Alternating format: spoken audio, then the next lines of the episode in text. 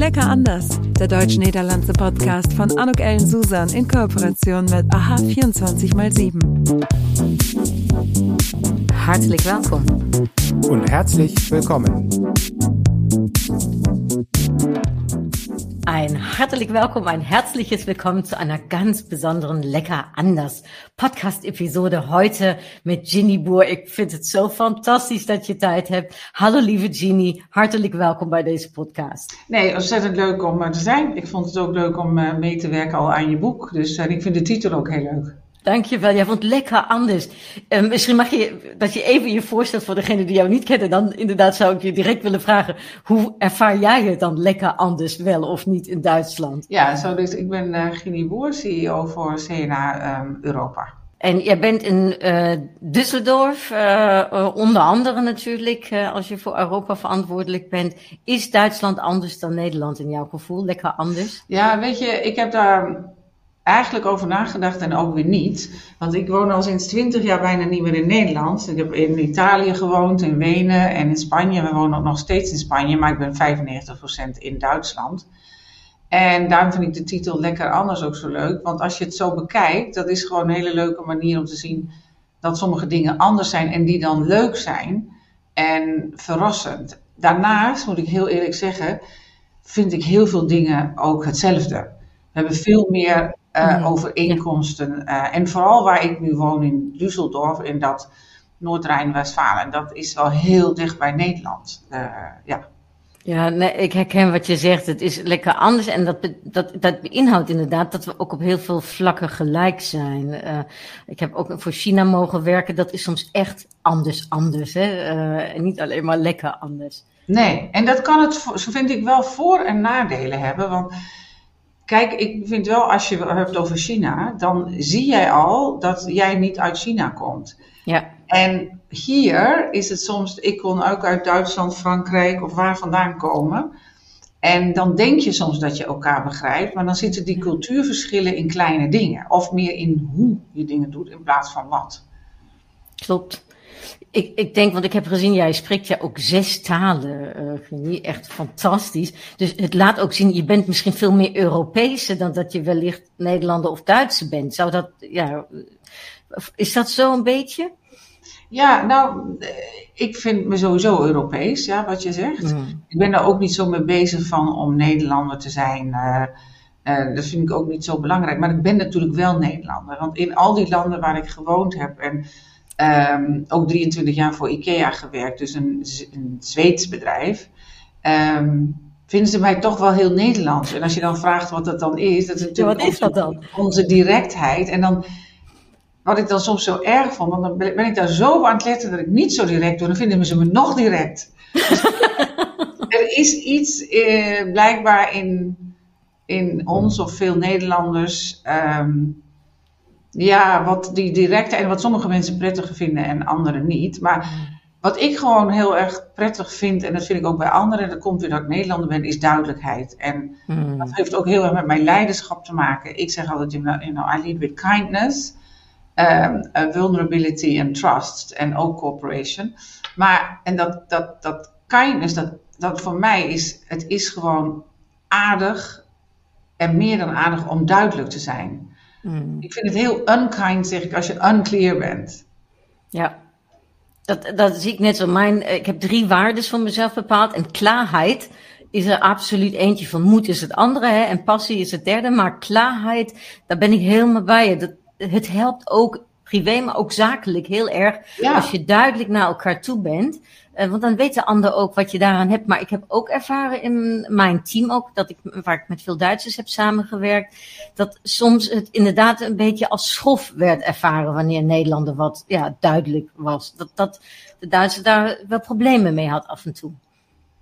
Ja, ja, dat kan. Ik kan dat hier in, moet ik zeggen, hier in Düsseldorf ietsje minder um, voelen.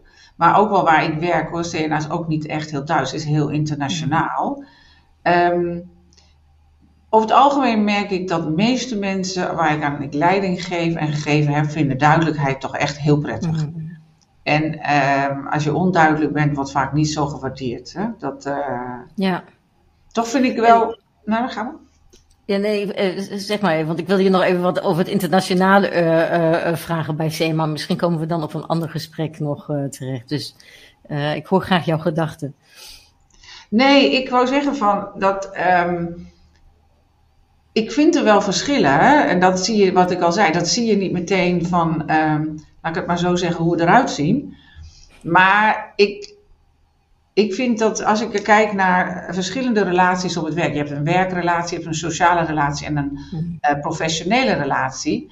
En wat je bijvoorbeeld, en wat ik in Italië heel erg merkte, je moet die social relationship hebben, want dan gaat je professionele relatie veel beter. En ik moet zeggen, in Duitsland en in Nederland kunnen wij allemaal wel meteen beginnen, ook al kennen we elkaar niet. Dat vinden wij, besteden wat minder aandacht aan, aan daaraan. Vond ik wel heel erg leuk hoor, in Italië. En dat heeft ook iets. En uh, daardoor kon je ook gewoon vaak gewoon wat scherper zijn, omdat je elkaar kent. En ik vind in Duitsland is het allemaal wat uh, formeler, ook dan in mhm. Nederland, als ik Nederlands. En ik vind dat het hier um, Waar ik wel over verbaasd ben en nog steeds. Het formele ook in dat, weet je, uh, vrouw en her en... Ja. Tien keer, zeggen jullie u tegen elkaar? Nee. Uh, dat niet. Nee, maar dat vind ik ook helemaal... Ik, dat komt ook weer door mijn uh, achtergrond met IKEA, maar ook wie ik ben. Dat, maar dan kan je het nog zeggen. Ik vind dat zo'n afstand creëren. Ja. En, en, en, uh, en ik hou niet van die lagen in een bedrijf. En dat is, was hier ook erg zo. En nog steeds wel. En eigenlijk brengt het veel bureaucratie en sloomheid mee. En een ander groot iets heb ik ook over nagedacht. Ik vind, het is in Duitsland, en soms is het heel goed, altijd belangrijk dat je de procedures en regels volgt. Mm overdrijf ik heel erg nu wat ik zeg hoor, maar ook al heb je een lousy uh, effect, zeg ik dan wel eens. Ja, als we maar dat procedures en, en dat begrijp ik echt niks van. En ik denk dan soms, oh, wat doet er niet toe? We moeten gewoon even nu dit doen, want dat gaat veel sneller en het is ook veel handiger. Weet je, en dat merk ik gewoon met een Nederlander kan je dat veel makkelijker doen, want die is wat minder van de regel. Wij vragen natuurlijk al tienduizend keer waarom iets een regel is. En in Duitsland zijn ze gewoon wat braver. Dat, dat worden gewoon, en dat, ja, dat, dat valt mij op als groot verschil. Hoe, kom je, hoe kun jij dat doorbreken? Kun je dat doorbreken? Of hoe doen jullie dat uh, in, in het team of bij het C&A? Ja, ook wel een beetje met humor. Mm Ik vind dat moet je ook, je moet het ook niet zo zwaar nemen. Ik vind als je nu weet van, um, de, ja, ik vind het ten eerste moet je interesse hebben in van waar mensen vandaan komen. En wat ik doe met mijn team, is ik kan het natuurlijk niet voor iedereen oplossen, maar in mijn team is het gewoon heel erg, een, is een heel internationaal team, heel divers. En waar iedereen van verschillende achtergronden komt. Dus het zijn niet alleen maar Nederlands en Duitsers. Het zijn, uh, is een Spanjaarden, iemand uit, uit um, Singapore, iemand uit Zuid-Afrika, iemand uit Amerika. Dus ja, het is niet één cultuur wat overheerst. Da würde ich inderdaad, want je zei net al internationaal. Da würde mich interessieren, redet ihr denn Deutsch miteinander or do you talk in English with each other? What's the language? No, everything is in English. Want het is ook, CNA is wel in Duitsland, maar het, we hebben heel veel nationaliteiten. Dus alles is, um, is Engels. Ja. Uh, en hoe, wat is jouw gevoel? Kan die Duitsers daar goed mee omgaan met het Engelstalige? Want ja, vaak wordt nog gezegd hè, dat het Engels toch nog niet zo de taal is waar een Duitser zich heel erg fijn per se in voelt. Er zijn verschillen natuurlijk, ook leeftijdsverschillen hmm. geloof ik. Maar toch, uh, bij jullie uh, in Nederland, Netflix is ook alles in het Engels. Ja. Bij ons is dan ook weer alles vertaald in Duitsland. Hoe ervaar je dat? Nou, kijk, hier op het hoofdkantoor, laat zo, is het geen probleem. Want iedereen moet Engels spreken, alle communicatie is in Engels. Het is wat anders als je naar de, de, de, land, de winkels kijkt. Daar is dat niet zo. Maar dan moet ik ook zeggen, dat is zelfs in Nederland ook niet altijd zo hoor. Hmm. Dus dat, dat wordt ook wel wat overtrokken. Maar um, ja, ik moet zeggen, ik heb zelf merk ik er weinig van hier op het hoofdkantoor. Maar kijk, als ik ook naar Spanje en Italië kijk, is ook vaak Engels niet allemaal ja, ja, En Frankrijk ook niet, weet je. Dus ja. Dus niet per se in Duits, uh, hè, nee. niet, zo, niet zo uh, zeker in. Ja, de meesten zijn gewoon toch altijd het lekkerst in hun eigen taal, uh, natuurlijk. Hè? Ja, en Tenzij denk... dat men zo ver en vaak gereisd is als jij, ja. Gini, met zes talen. Ik vind altijd taal is echt een beetje de, ja, de opening tot de wereld op de een of andere manier. Nou, maar dat vind ik zeker. Maar ik denk ook wel eens dat het te maken heeft met grote en kleine landen. Hè? Kijk, mm. wie spreekt er nu Nederlands? Ja, er zijn er niet zoveel. Ja, en er zijn natuurlijk heel veel mensen die Duits spreken. En dat is gewoon minder noodzaak. En, uh, en wat jij zegt, dan heb je natuurlijk het hele ja, Netflix, tv, alles in, in Nederland en kleinere landen wordt vaak gewoon bij ons wordt het niet, niet um, nagesynchroniseerd. Wat ik ook, dat vind ik dus verschrikkelijk hier in Duitsland. Ik ga hier nooit naar de film. Mm. Want dat vind ik echt heel. Ik begrijp niet dat je dat. dat zou, daar kan ik niet aan wennen. Nee. Ja, als je, volgens mij, als je, daar niet, als je er niet mee opgegroeid bent, dan begrijp je het systeem ook niet. Hè? Waarom zou je ook? Ja. Nee. Hoe is dat voor jou? Ging je om die taal te leren Duits? Want uh, je spreekt het, je kunt het, maar volgens mij, jullie zijn meer in het Engels onderweg dan per se in het Duits. Is het een lastige taal om te leren? Hoe heb jij dat ervaren? Nou, ik ken het, weet je, ik had het op middelbare school al en ook tijdens mijn studie op universiteit moest ik zoveel Duits lezen. Ik vind, grammaticaal vind ik het een enorm moeilijke taal. Maar ik vind het wel een hele mooie taal. Het is een mooie, het klinkt mooi. Uh, ik, ik vind Nederlands wel hard. Wij horen natuurlijk dat niet zo goed, maar ik denk niet. Ik heb een vriend, uh, de Australië, die zegt: Ik hoor bij jullie, dus zijn, eh, ik hoor alleen maar. Weet je, omdat we zo achter in de keel praten. En ik vind Duits is gewoon ja, zachter. Hmm. maar wel moeilijk. Ja, uh, en toch heb ik het gevoel, als je wat in het, um, ik zeg maar met een Nederlands accent in het Duits zegt. Ik weet niet of je een Nederlands accentje hebt. Ik zou daar erg jaloers op zijn, want ik heb het helaas niet. Maar dan kun je toch altijd dingen zeggen die net ietsje stouter zijn of harder zijn. Maar ze komen zoveel vriendelijker over vanwege het accent. En vielleicht is dat zo, ja. Dat weet ik niet. Oh ja, du hast, spricht super Deutsch. Ah, ja. Ja. Aber ich glaube, wenn man ein Faible für Sprachen hat, dann ist es, glaube ich, auch einfacher, um Sprachen äh, affin ja. zu sein. Ne? Ich finde es auch wichtig, dass man doch mit deinem Nachbar kann reden, nicht? Ja. Und da äh, kann man doch nicht alles in Englisch äh, oder so. En dat, dat heb ik ook altijd gedaan in Italië en in Spanje. Ja. Weet je, je, moet, je hoeft niet meteen helemaal op het werkniveau te kunnen praten, maar dat je gewoon naar de kapper kan en met de buren. En, ja. Mm. en er zit natuurlijk inderdaad heel veel in taal, hoe je de cultuur, dus er zit veel cultuur in een taal. Hè? Um, ja. Hoe je dingen zegt en uh, ja. Ja, uh, het, het, verbindt en inderdaad, uh, je hebt natuurlijk ook nog de dialecten. En ja, nu begint carnaval. Ik weet niet, ja. ken je carnaval in Düsseldorf? Heb je dat al eens meegemaakt of is het de eerste carnaval? Nou ja, het is, ik, ik, uh, ik ben helemaal niet van het carnaval, want ik kom uit het noorden van Nederland en dan vieren okay. we En ik heb daar ook helemaal niks mee.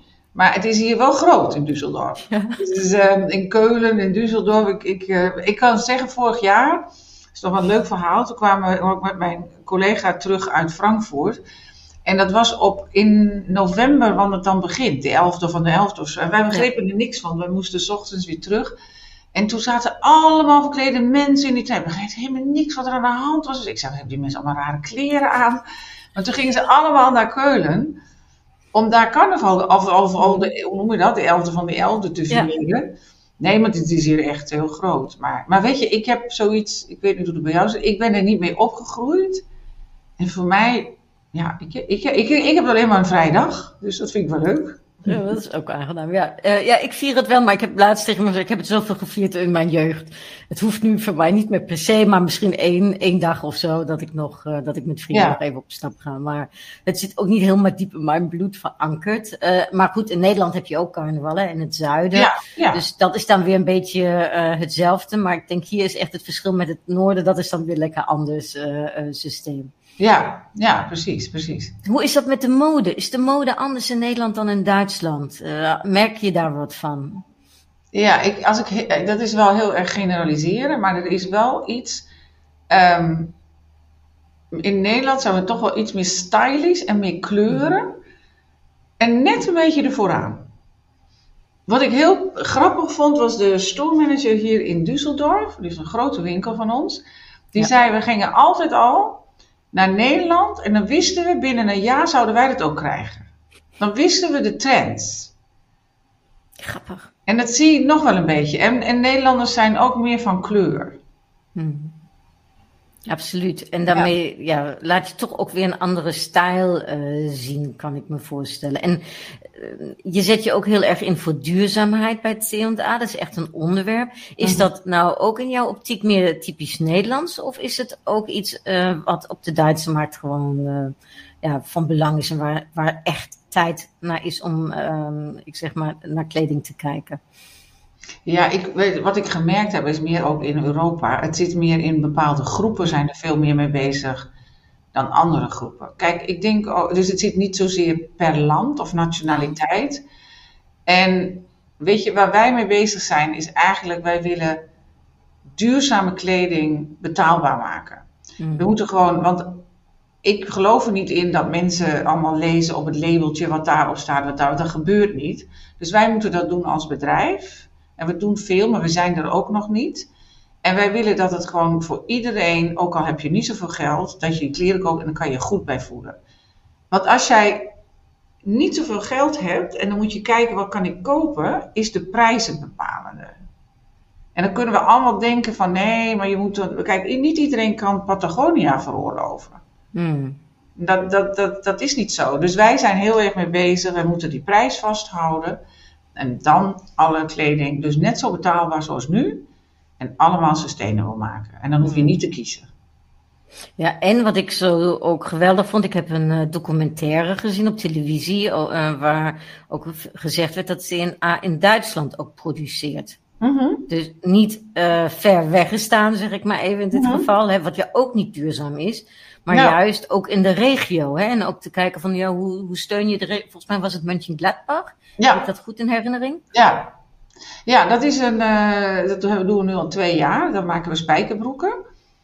En ehm, dat moet eigenlijk nog veel meer uitgebreid worden. Kijk, dat was begonnen en dan moeten we gewoon eerst heel veel leren weer. Hoe werkt dat? En dan Mhm. komt robotisering, automatisering en het hele sustainability verhaal samen.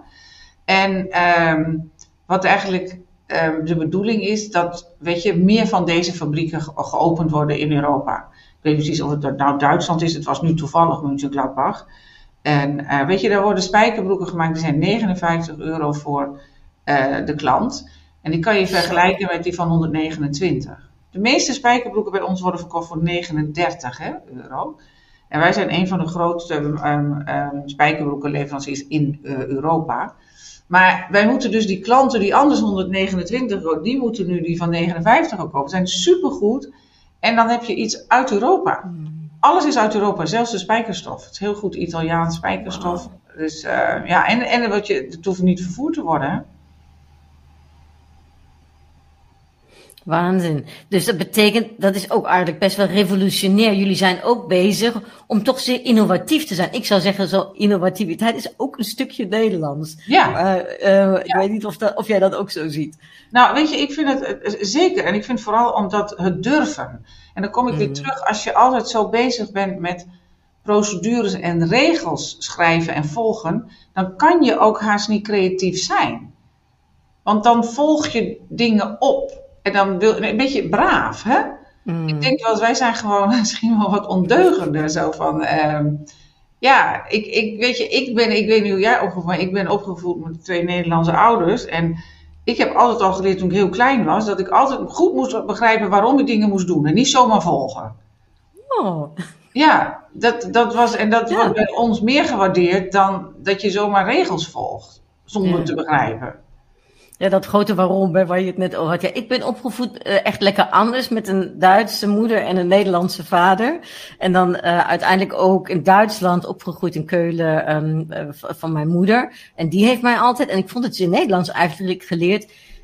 Ik kan in principe, ja, ik doe gewoon. Hmm. Vraag er niet om of het oké okay is of niet, maar doe dingen en durf het ook gewoon. En, en sowieso als vrouw had ik nooit het gevoel, uh, en mijn moeder die is echt een voorbeeld van, maar dat, dat er iets is wat ik niet zou kunnen. Ik Nee. kan gewoon alles. En ik heb ook dat gevoel dat in Nederland dat stukje mannen-vrouwen uh, wellicht ook iets wellicht egaliteren is. Mm. Ik niet, kan ik dat zo zeggen? Hmm.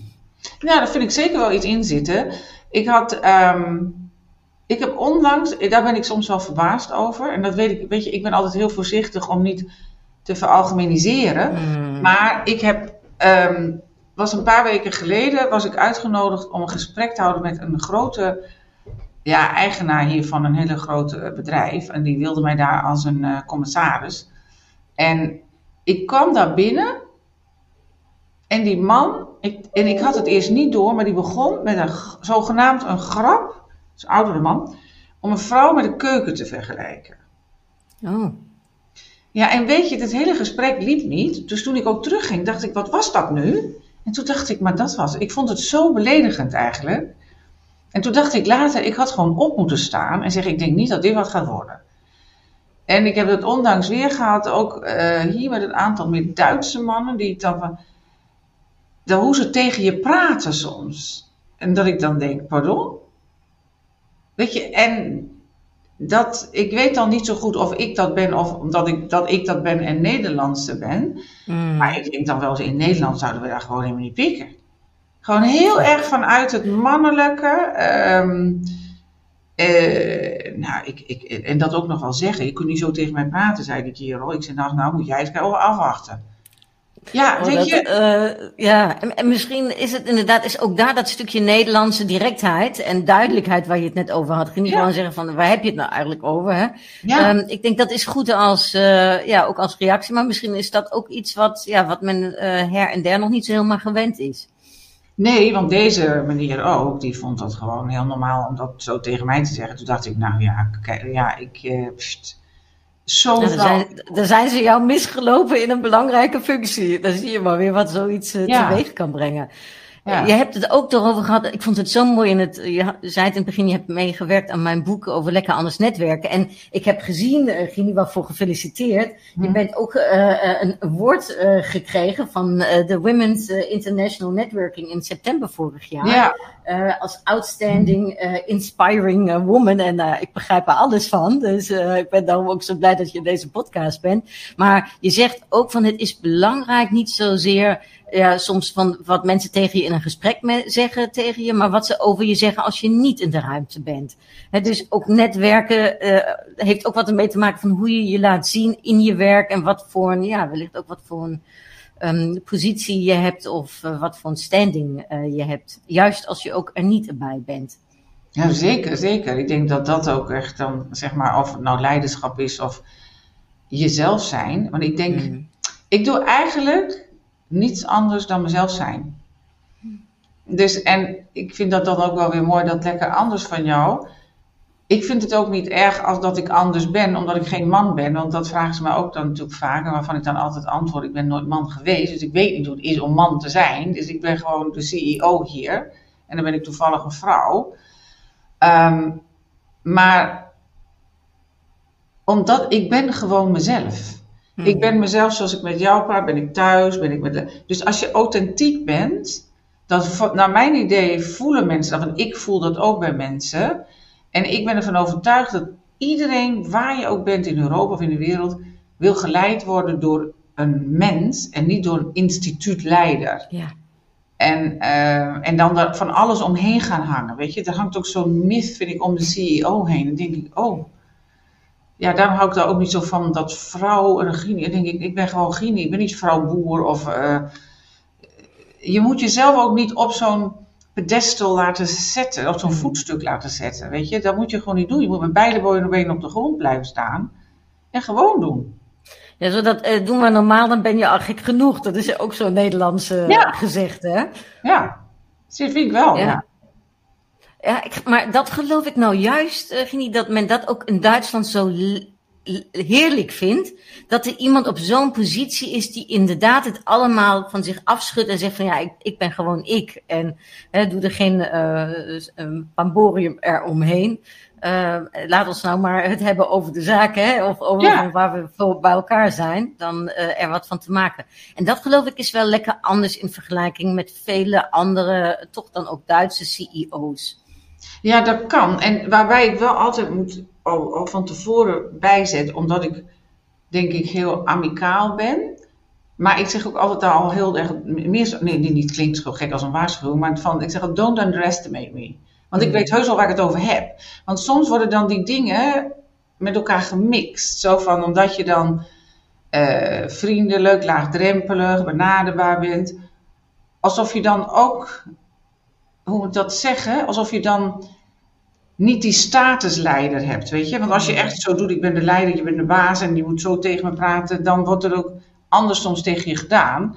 Maar ik vind wel dat je respect voor posities moet hebben. Ik heb wel deze positie met deze verantwoordelijkheid. En soms moet er Ja. iemand een beslissing nemen en dan is dat zo en dan moet je je daaraan houden. En dan kan je niet denken, oh, dat vindt ze niet erg. Nee, dat vind ik wel erg. Hmm. Ja, dat is wat mijn moeder wel altijd tegen mij gezegd heeft. Die is echt nog een beetje van die Duitse alte, zeg ik maar.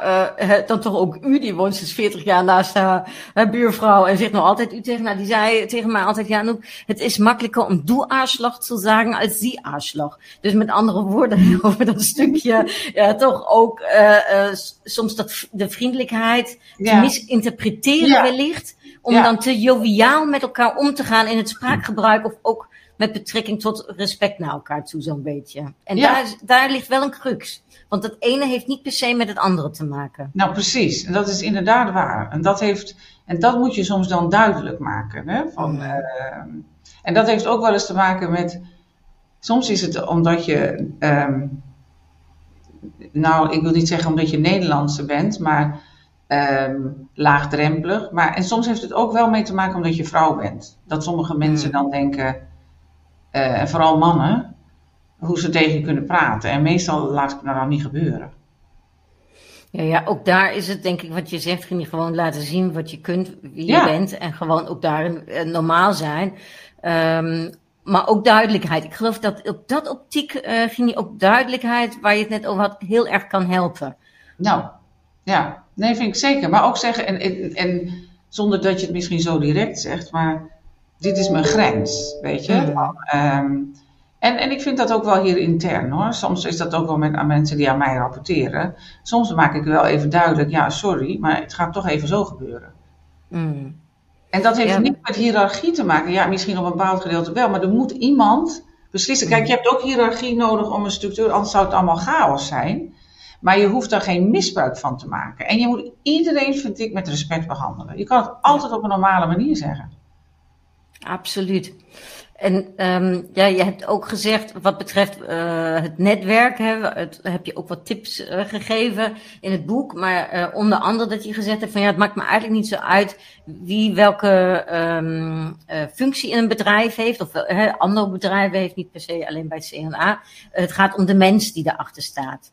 Eh, heb, heb je nog andere netwerktips die je zou geven? Die, waar jij, ben jij in netwerkclubs? Of eh, ja, hoe zorg jij voor jouw geweldig netwerk dat je hebt? Nou, weet je, ik moet heel erg zeggen van dat netwerken op zich, dat woord gebruik ik eigenlijk niet zoveel. Maar wat ik wel doe, dat heb ik eigenlijk toen ik bij IKEA weg ben gegaan en ook deze baan aangenomen heb, heb ik me voorgenomen, en dat doe ik nog steeds, dat ik elke week met iemand van buiten CNA praat. Elke week. En dat doe ik nog steeds. En dat kan iets kleins zijn, dat kan iets groots. En ik bedoel echt voor mijn werk, hè. En dat is gewoon superleuk. En dat, dat, dat, ehm, ja, en dat- ik vind dat, ik vind dat gewoon heel waardevol. Eh, Mag ik eh, even vragen, is dat makkelijker als CEO om dan ergens binnen te komen? Of denk je dat het dan ook gewoon met de manier hoe jij ze benadert te maken hebt? Want ik kan me ook voorstellen van ja, is het altijd zo makkelijk om met, met eh, invloedrijke mensen of interessante mensen ook zo het gesprek eh, te krijgen? Ja, maar ik vind eigenlijk heeft iedereen wel een interessant verhaal. Het hoeft niet een invloedrijk persoon te zijn. Ik krijg ook heel veel dingen, eh, ehm, soms via LinkedIn. En heel, weet je, denk ik echt van, nou, als er zo iemand, een heel jong iemand, en die wil iets en denkt, nou, dat vind ik nou leuk, dan ga ik daar eens even mee praten. Weet je, dus het is meer wat ik gewoon, soms is het heel informatief, soms kan ik iets geven, soms leer Mhm. ik. Zo. Het is, is, kijk, want één ding is, ik ben altijd wel heel trouw aan mensen die ik ken. Dus dat is het bijhouden van je contacten. En dat doe ik zeker. En ehm, dat is zowel privé als in mijn werk. Maar voor mij was het heel belangrijk is om ook steeds open te staan voor nieuwe contacten. En dat was bij IKEA, was ik zo IKEA, IKEA, IKEA, weet je. Dat was, werd bijna een secte en dat, dat wil ik niet meer. Hmm. Ja, ik heb het gemerkt toen ik jou twee jaar geleden gewoon heb aangeschreven. Je hebt gewoon direct ja gezet. Ik heb je volgens mij, mocht ik je uh, bellen, we hebben een interview uh, telefonisch en je zat in Spanje. Uh, en we hebben gewoon met elkaar gesproken zonder dat, je, dat we elkaar eigenlijk echt kende. En ja, dat, dat heb ik zeer gewaardeerd. Uh, waarvoor dank ook nog een keertje. Mm. Maar dat laat dus inderdaad zien dat uh, uh, um, walk the talk. Hè? Dus ook doen wat je zegt. ja, dat doe je gewoon. Fantastisch. Ja, er zijn, wat ik zei, er zijn zoveel leuke mensen en interessante mensen. Nou, zoals jij ook. Ik vind dat dus hartstikke leuk. Dan denk ik, nou ja, dat is toch leuk. En je hoeft niet alleen maar in je eigen vakgebied. Je moet ook gewoon wat om je heen kijken. Ik, ik weet niet, ik het verrijkt mij gewoon als, als mens, weet je. En ik vind, dat gewoon, ik, ik vind dat leuk. Ik vind dat iedereen heeft ook iets te vertellen. Dus dat... Uh... Er is een uh, Zuid-Afrikaanse gezegde, alleen ben je sneller, samen kom je verder. Ik gebruik hem heel vaak uh, ja. uh, als echt een levensmotto. Maar jij zegt ook het togetherness, ik heb het ergens op LinkedIn profiel ja. zien staan. Hè? Het samen, ja. dat, dat is wat, wat zowel CNA uitmaakt hè, als bedrijf maar ook, als ik het goed gelezen heb, een stuk van jou is, hè, dat togetherness. Ja, weet je, ik vind helemaal alleen werken helemaal, geen, helemaal niks aan. Maar het kan bij ons ook niet. En ik denk dat bijna niemand dat kan, tenzij het ligt eraan wat je doet natuurlijk. Maar een bedrijf, wat wij doen in, in transformatie, kan je echt niet alleen doen. En het is ook veel, veel leuker samen. Absoluut. Ja. Uh, uh, dankjewel, uh, Gini. Ik zal jou, als je het goed vindt, jouw LinkedIn-profiel ook in de show notes plaatsen. Dat uh, als men dus naar ons luistert, men contact met jou daarin op kan nemen om je netwerk te vergroten. Um, en um, als je het goed vindt, ik eindig altijd met een korte quiz, met wat korte vragen. Dus bijvoorbeeld over, wat is het bij jou, kaas of worst? Kaas. Heb je nog een speciale kaas die, waarvan je houdt? Geitenkaas. Geitenkaas, mm, lekker. Uh, en is het uh, um, bergen of is het uh, zee? Zee. De Nederlandse of waarschijnlijk de Spaanse dan? De Spaanse meer? Ja. Wat warmer. Wat warmer, ja, ja dat, dat is nog het enige, daar moeten we nog hier aan wennen. Um, en is het, um, ja, ik weet niet of je hem al gegeten hebt, maar zo'n echte Duitse koegen? of meer, ja, je komt nu uit, uit het noorden van Nederland. Wat, wat heb je daar voor een speciale traditie? Is er iets? Nou, dan zeg ik gewoon een fly of een Duitse koegen. Ik denk dan maar een fly. ja. Die zijn trouwens ook heerlijk. Um, en dan, uh, last but not least, heb je iets met voetbal? Dus uh, Duitse of Nederlandse elftal? Helemaal niks. Damesvoetbal ben ik voor. ja. En dat doen het trouwens alle twee erg goed. Zowel ja, de allebei, ja dat vind ik allemaal leuk. Ik vind het Engelse leuk, het Spaanse elftal vind ik ja. allemaal leuk. Ja. Ja. Ja, ja, de Spaanse die uh, hebben natuurlijk nu net uh, gewonnen. Ja. Uh, dat is natuurlijk fantastisch in jullie land ja. geweest, kan ik me voorstellen. Ja.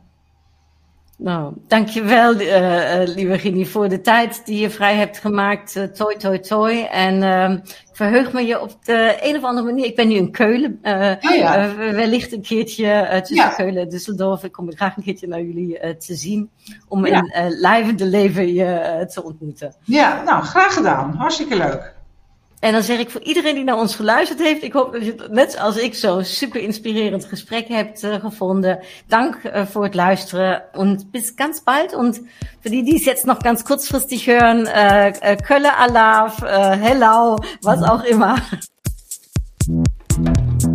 Das war's. Tschüss. En tot gauw. Lecker anders. Der deutsch-niederlandse Podcast von Anuk Ellen Susan in Kooperation mit AHA 24x7. Thank you.